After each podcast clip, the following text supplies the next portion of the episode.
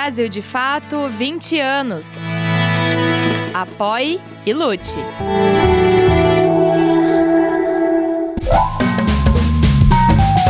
Brasil de Fato Entrevista. Olá a todas e a todos, está começando agora mais um Brasil de Fato Entrevista e hoje a nossa conversa é com o senador Humberto Costa. Tudo bom, senador? Como vai? Tudo bem, é um prazer poder estar com vocês no Brasil de Fato, participando dessa conversa. Humberto Sérgio Costa Lima é senador da República pelo estado de Pernambuco. Filiado ao Partido dos Trabalhadores, já foi deputado federal e também estadual. É pós-graduado em Medicina Geral, Comunitária, Clínica Médica e Psiquiatria. E durante o primeiro mandato presidencial de Lula, Costa foi ministro da Saúde entre 2003 e 2005. Obrigado, viu, senador, por arrumar um tempinho na agenda. É, começar com uma pergunta que a gente já vai rememorar um pouco do passado, mas que ainda está por aí, né? É, o governo conseguiu movimentar a base para reeleger o Rodrigo Pacheco no Senado. É, essa votação ela representa de fato uma base de apoio sólida ao presidente Lula? Bem, eu, eu acredito que é, o resultado ele não revela na sua inteireza a possível tamanho da possível base de sustentação do governo Lula. Nós tivemos uma grande vitória, uma diferença de 17 votos, mas, por outro lado, entre os 32 votos que foram dados ao candidato da extrema-direita, é, há muitas pessoas que votaram nele muito mais como uma manifestação contrária ao grupo que hoje hegemoniza a direção do Senado Federal do que contra o governo. Nós acreditamos que entre esses 32 há um grupo de senadores que vão estar conosco. Por isso que nós analisamos aí a possibilidade de uma base de sustentação da ordem de 33, de 53 a 55 senadores apoiando o governo. É o que daria uma certa vantagem para aprovar bastante coisas, né? É, o senhor citou é, é, essa recusa de alguns senadores em votar no Pacheco. É, esse nome que desagrada alguns senadores é o de Davi Alcolumbre, né? A, a gestão do Davi Alcolumbre foi um, um tanto complicada ali, também pegou um momento do país muito complexo. É, o que fazer para trabalhar com essa base que não não está satisfeita com Davi Alcolumbre, que é, é, da CCJ, né? Na verdade, é, eu acho que boa parte dessas pessoas estarão com o governo. Né? E certamente, da mesma forma que em 2018 houve um movimento, 2019, de superação da hegemonia do MDB, no Senado Federal, eu acredito que haverá também lá no Senado Federal, dessa vez, um movimento que irá se contrapor à hegemonia desse grupo que coordena é, os trabalhos do Senado hoje. Eu diria que eu acredito que pouco provavelmente o Alcolumbre será reeleito é, presidente do Senado, ele já foi eleito uma vez, eu não acredito que ele venha a ganhar mais uma eleição. E para que isso aconteça, certamente haverá um movimento de senadores, tanto é, que fazem parte dos blocos que apoiam o governo, quanto de fora desses blocos, para que haja uma renovação do Senado. Quer dizer, é uma opinião que eu estou dando. Pode ser que que as coisas não aconteçam assim. Mas há um desgaste, sim, é, desse grupo que dá as cartas hoje lá no Senado Federal. É, havia expectativa de que, com os atos golpistas do 8 de janeiro, a direita, de alguma maneira, recuasse nas suas pautas, tanto nas suas pautas quanto na sua atuação no Congresso Nacional, mas não foi o que a gente viu, é, por exemplo, na votação do Senado, que, como o senhor disse, foi bem apertada. É, essas pautas radicais e de até um possível confronto aberto com o presidente Lula, elas seguirão tendo espaço no Congresso Nacional? Veja, a extrema-direita ela teve um crescimento expressivo né? nesse, nesse, nessa eleição. Né? E, como tal, eles têm aí uma bancada que gira em torno de 23, 25 senadores, e isso é um número suficiente para fazer muito barulho, fazer muitos enfrentamentos.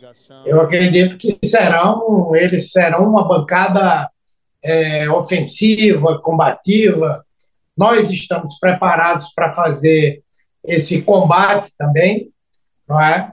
é e acredito que eles é, não vão arrefecer com as suas pautas, né?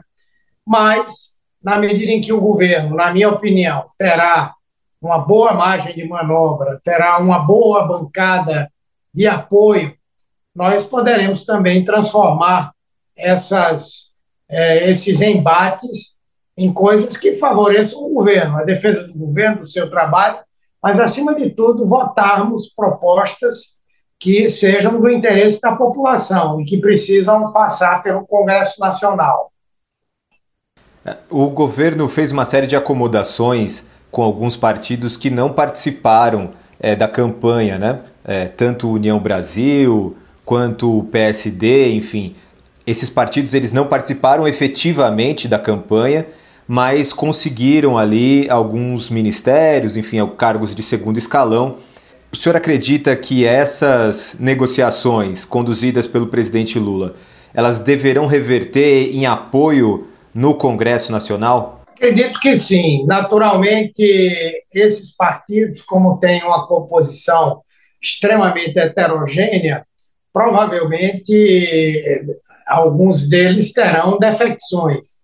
Mas eu acredito que boa parte dos seus integrantes, especialmente no Senado, não posso falar com muita propriedade da Câmara, mas especialmente do Senado, tendem a estar com o governo.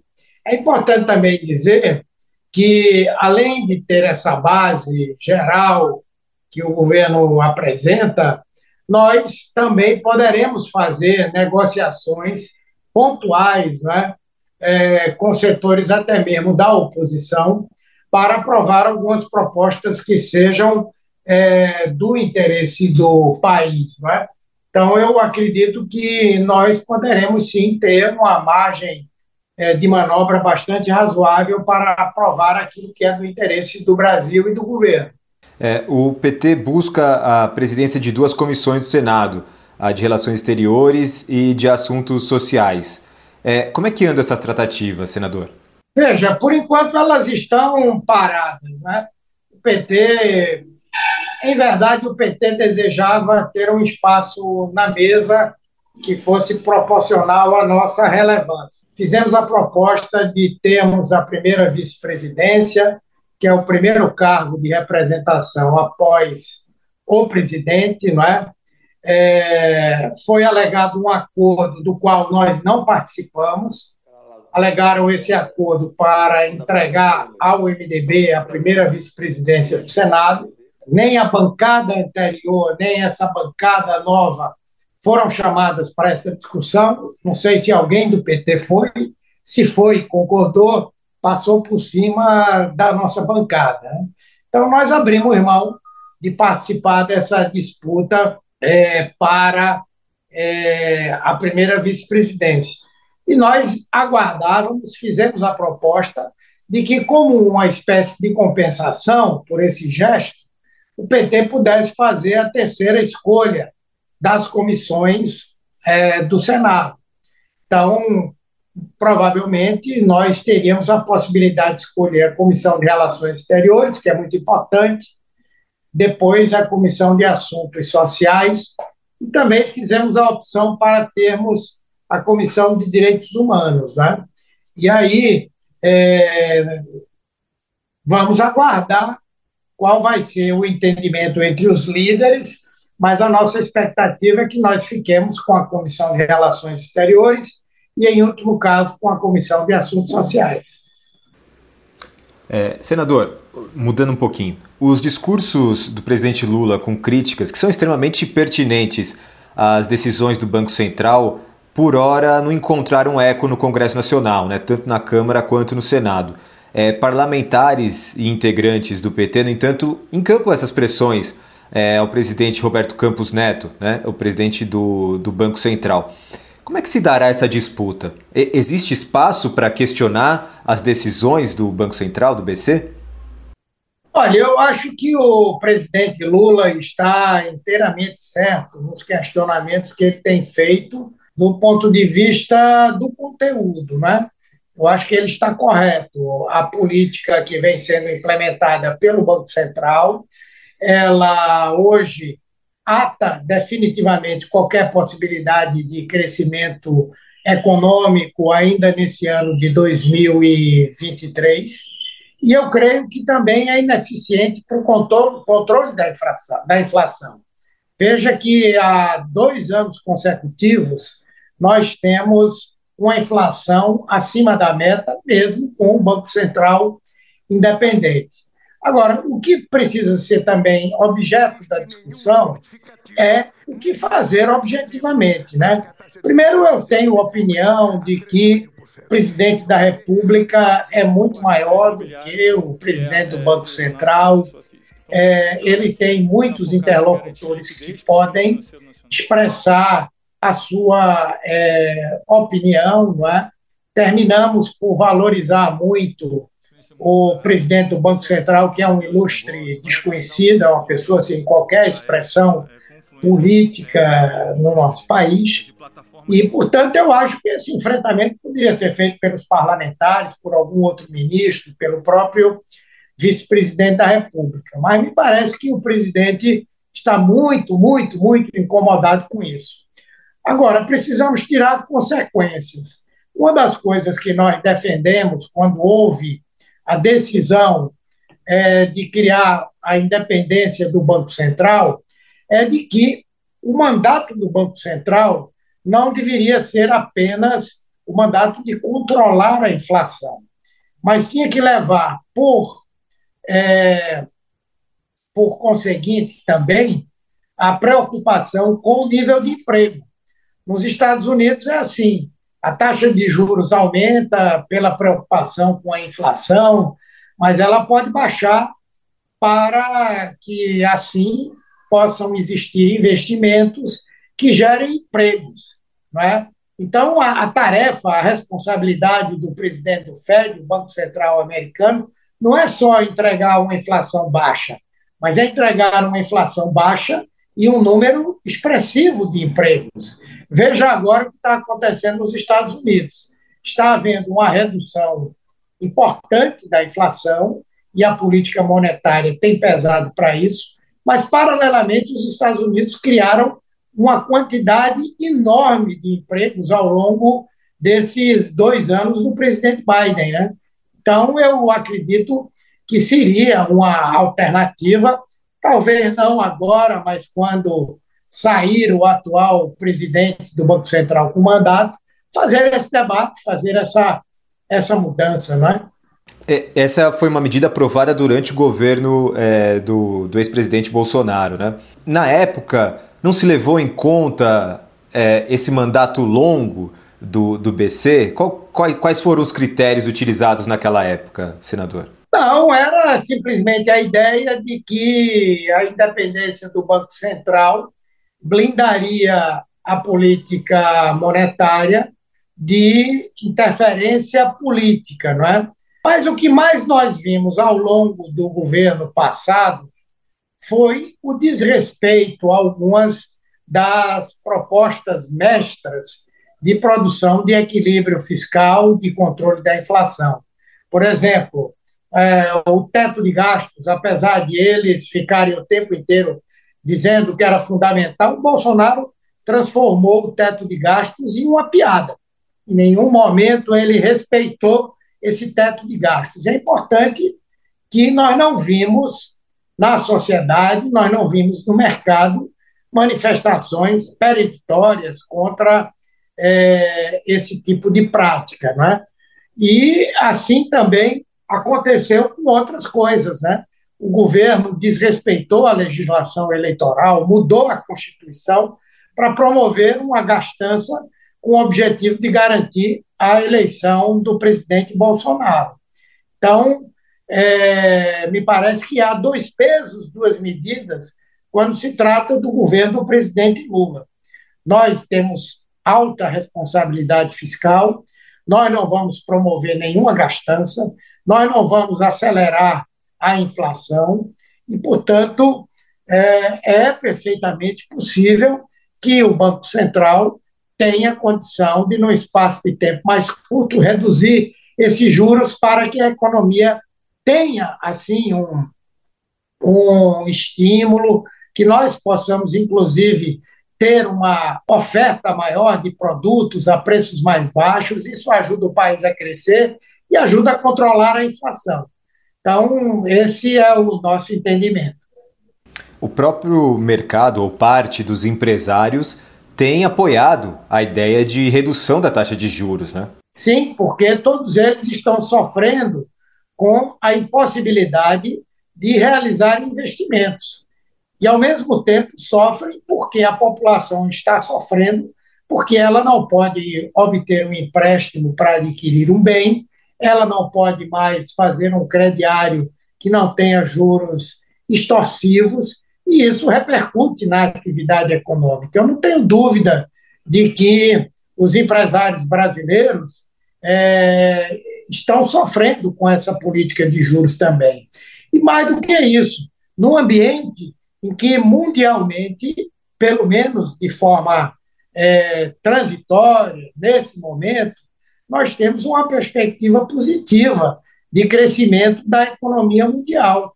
Então, quer dizer, nós vamos fazer um movimento é, na contramão disso que está acontecendo é, em termos internacionais, eu creio que é um erro, é um equívoco. O senhor falou sobre âncora fiscal, eu vou voltar nesse ponto daqui a pouco, mas queria falar antes sobre a reforma tributária. É, qual é a reforma tributária que o senhor acha possível nesse momento? O ministro da Fazenda, Fernando Haddad, já havia sinalizado de que a tributação de grandes fortunas, por exemplo, ficaria para um segundo semestre. É, essa que deve ser apresentada em breve, ela deve focar no consumo tem uma PL no Senado e também outro na Câmara, né? Que, qual, qual deve andar mais rápido? Olha, é, eu acho que o, a, a, emenda constitucional 110, que está no Senado, ela é mais abrangente, ela é mais ampla do que a proposta que está lá na Câmara. Eu acho que a base deveria ser a 110.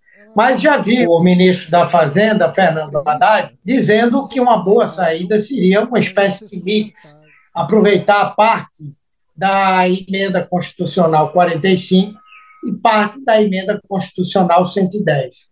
E é importante que nós venhamos a nos limitar a isso nesse momento, porque ambas têm um, um, um conteúdo que tem muitas convergências, tem muitos consensos e, portanto, é, a possibilidade de aprovar mais rapidamente é grande. E mexe num ponto que é relevante, sem dúvida, a tributação do consumo.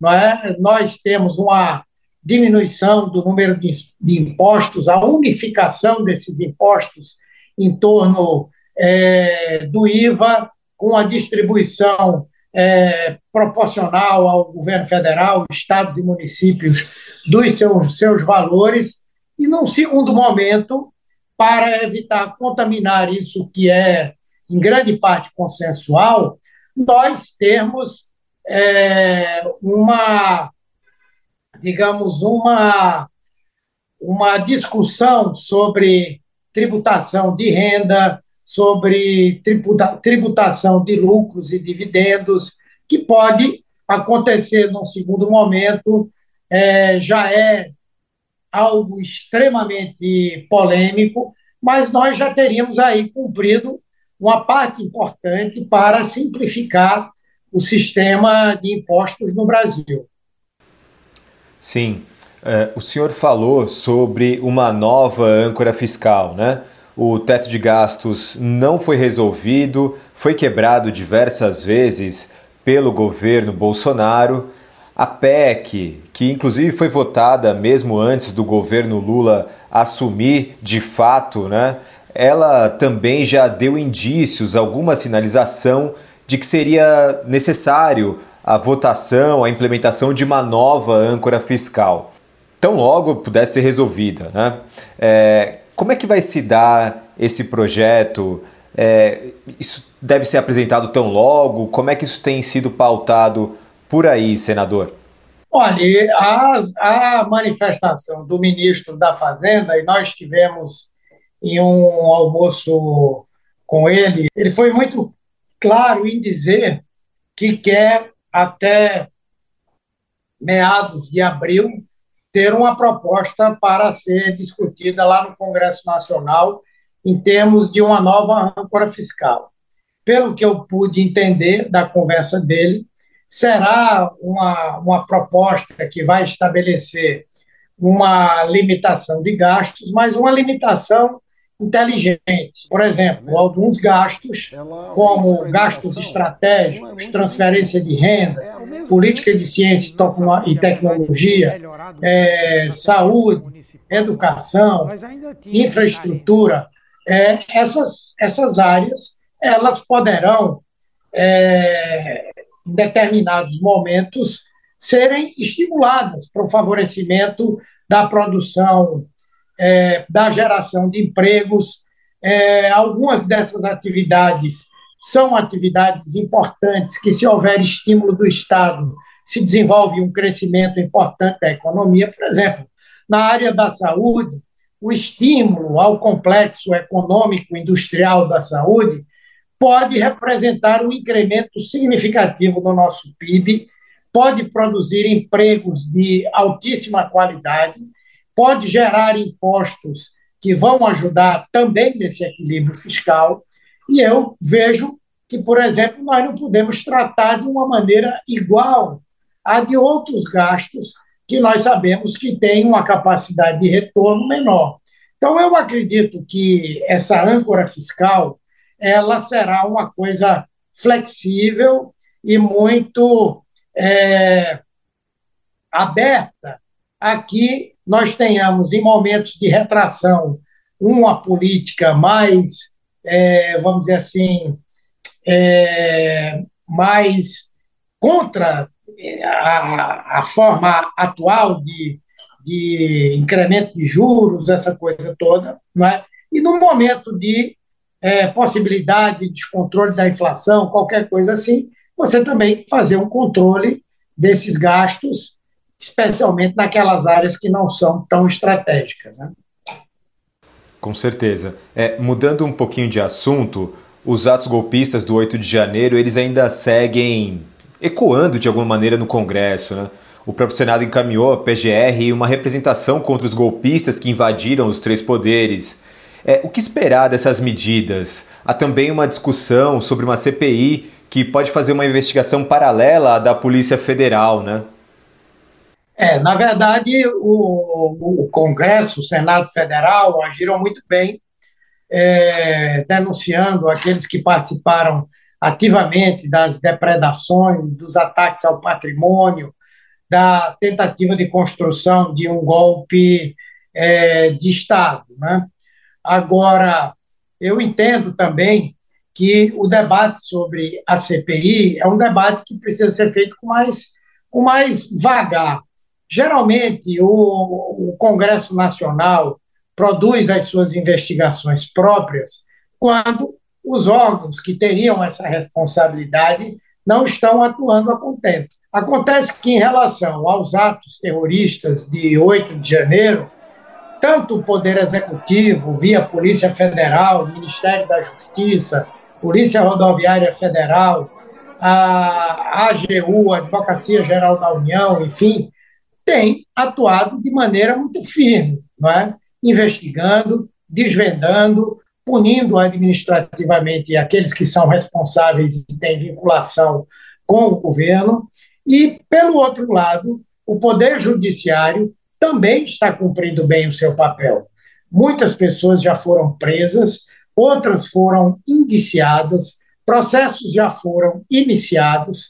Então, a CPI no Congresso Nacional, ela, é, de certa forma, não, não seria algo tão necessário, a não ser que nós venhamos a sentir que alguns desses poderes não estejam cumprindo adequadamente a sua função e é, o seu papel. Além do mais, a CPI, nesse momento, apesar dela não ser desejada pelos bolsonaristas, pela extrema-direita, eles vão tentar transformar essa CPI numa continuidade da polarização, do enfrentamento com o governo Lula. E nós, nesse momento, o que mais estamos precisando é de um pouco de paz para poder trabalhar pelo Brasil. É, e alguns parlamentares também que estão envolvidos nessas investigações, é, o senhor acredita que, mesmo sem uma CPI, é, eles terão a devida punição? O Congresso agirá para punir esses parlamentares envolvidos? Veja, nesse ponto, nós temos a investigação que está sendo feita pelo Judiciário, pelo Ministério Público, pelo Executivo, né? mas nesse caso de parlamentares, é, onde houve e houve é, quebra do decoro parlamentar, é da responsabilidade da Câmara e do Senado, via Conselho de Ética, fazer essa investigação e adotar algum tipo de posição quando isso for indicado. Ok? Certo, senador. É, uma última questão. É, uma outra pauta que deve ser tema de debate em breve será das fake news. O presidente do Senado, Rodrigo Pacheco, disse após a eleição que essa é uma das prioridades da gestão dele, né? É um tema complicado, né, senador? Envolve atores distintos, as plataformas internacionais, das redes sociais, enfim. Como é que deve caminhar essa proposta? Olha, eu acho que é uma coisa urgente e necessária. Não é a solução definitiva. O que é preciso acontecer do ponto de vista político é um enfrentamento a isso também, não é? Às vezes me parece que a extrema direita continua como se estivesse enfrentando uma eleição, criando, divulgando fake news, fazendo discurso de ódio, e o governo, porque se instalou, parece que parou esse enfrentamento. Os partidos que deram apoio à Lula parece que pararam nesse enfrentamento. Essa é uma questão.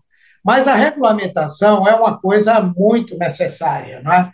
Nós já temos um projeto lá na Câmara dos Deputados, que teve origem no Senado Federal, que trata é, da desinformação nas redes, que trata das fake news, que trata dos discursos de ódio. O que precisa ser feito é que a Câmara vote imediatamente essa proposta. Eu não consigo entender por que um projeto que saiu muito bem é, desenhado do Senado Federal, recebeu muitas contribuições lá na Câmara, fica meses e meses e meses e meses para ser votado, mesmo quando o relator desse projeto é um parlamentar de esquerda. Não consigo sinceramente, entender. Eu espero que haja uma, um apressamento dessa votação, não é? e, caso contrário, nós vamos apoiar o envio por parte do governo de uma medida provisória que trate desse tema. E se a Câmara não quer que isso aconteça, que ela vote essa proposta imediatamente. Senador Humberto Costa, muito obrigado por essa entrevista, viu? Ok. Eu que agradeço. Um grande abraço para você e para todos que fazem o Brasil de fato. Obrigado. E a você que nos acompanhou até aqui, muito obrigado. Na próxima semana voltamos com mais uma entrevista. Tchau, tchau. Você pode conferir mais conversas como essa no YouTube, Spotify, Deezer e outras plataformas do Brasil de Fato. Direção e entrevista José Eduardo Bernardes. Coordenação de jornalismo Glauco Faria.